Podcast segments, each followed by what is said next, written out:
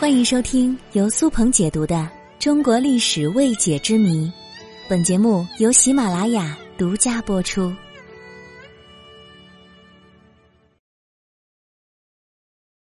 真实的古人和画像差别很大吗？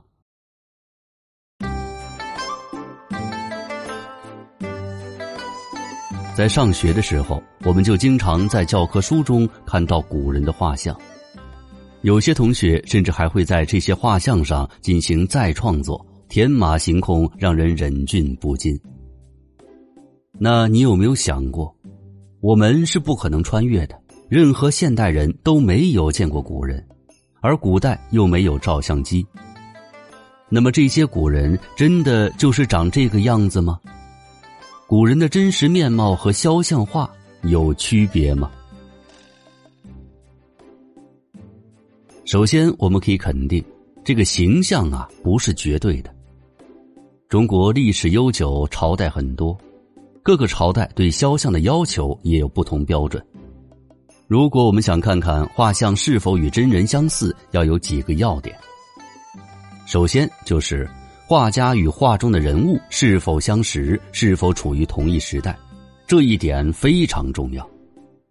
可以说，这是以后所有评价标准的先决条件。如果两者处在不同朝代，那么这幅画的写实程度就很可能不靠谱，因为没有真实的模型，后来的画家只能依靠前人的文字记录，而中国古代简洁的文字记录很难描述人的面部特征。所以，这种情况之下，肖像画的可信度非常低。这种肖像的典型代表就是我们小学教科书中的杜甫和李时珍的形象。这有一个故事，说是在一九五二年，周恩来总理收到莫斯科大学的来信，希望中方能够提供一些历史人物的资料。于是，周总理就找到了当时著名的画家蒋兆和先生。蒋兆和首先创作了李时珍的肖像。他翻阅古籍，只在《本草纲目》当中找到了八个字来描写李时珍的形象。这八个字就是“醉然貌也，徐然身也”，翻译过来就是“温文尔雅，身材消瘦”。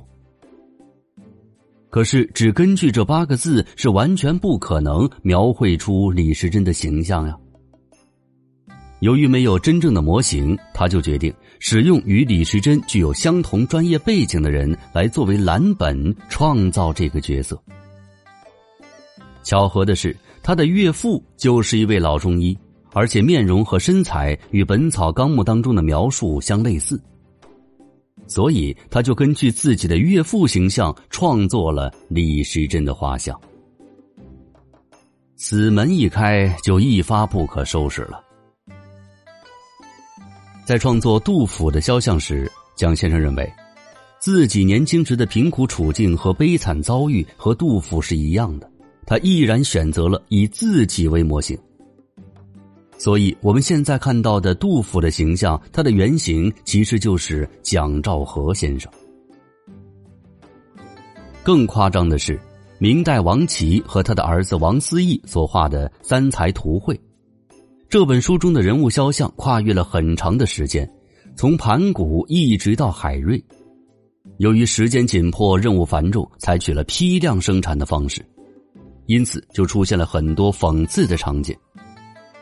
在他们所创作的作品当中，倭瓜脸和肿胀的泡泡眼基本都是类似的，只是配备了不同的帽子和头巾、不同的发型和胡须，就绘制出了不同的人物。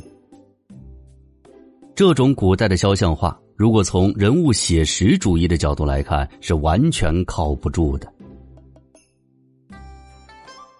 决定肖像画是否和本人相似的第二点，就是画家的绘画技巧。如果是国画技法，就更注重写意。许多中国画的主题不是人物特写，而是以风景为主，人物为辅。因此，这类绘画中的人物描写主要体现的是神韵，是否写实已经不重要了。比如，清代的工笔画家吴谷祥擅长画工笔女仆。但在他的作品当中，不同场景当中的女性基本上是同一个模子刻出来的。这样的古代肖像画，从写实的角度来看，自然是靠不住的。最后，还有一个重要因素，那就是画中的人是否具有特殊身份，比如皇帝的画像。如果这个皇帝本身长得就仪表堂堂，那肯定是尽量写实了。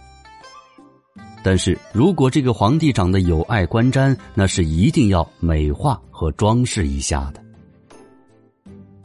比如，至今流传下来的朱元璋的肖像，就有十几幅完全不同的样子。至于这个原因，在之前的节目当中也提到过，感兴趣的朋友可以翻一翻听一听。由于中国古代的肖像画注重的是神韵而不注重写实，所以古人的肖像画和本人的相似度应该是比较低的。说到这儿，您是不是会想了？我们熟悉的那些历史名人，他们的形象可能完全会出乎你的意料呀。好，节目的最后要给自己打一个广告了。最近我的新专辑《三国风云》上线了，希望大家都能够去订阅收听。这本专辑我采用了不同的播讲风格，希望给您一个耳目一新的感觉。大家现在就可以在喜马拉雅站内搜索《三国风云》订阅收听。我刚刚更新了两集，大家快去听听看吧，谢谢各位。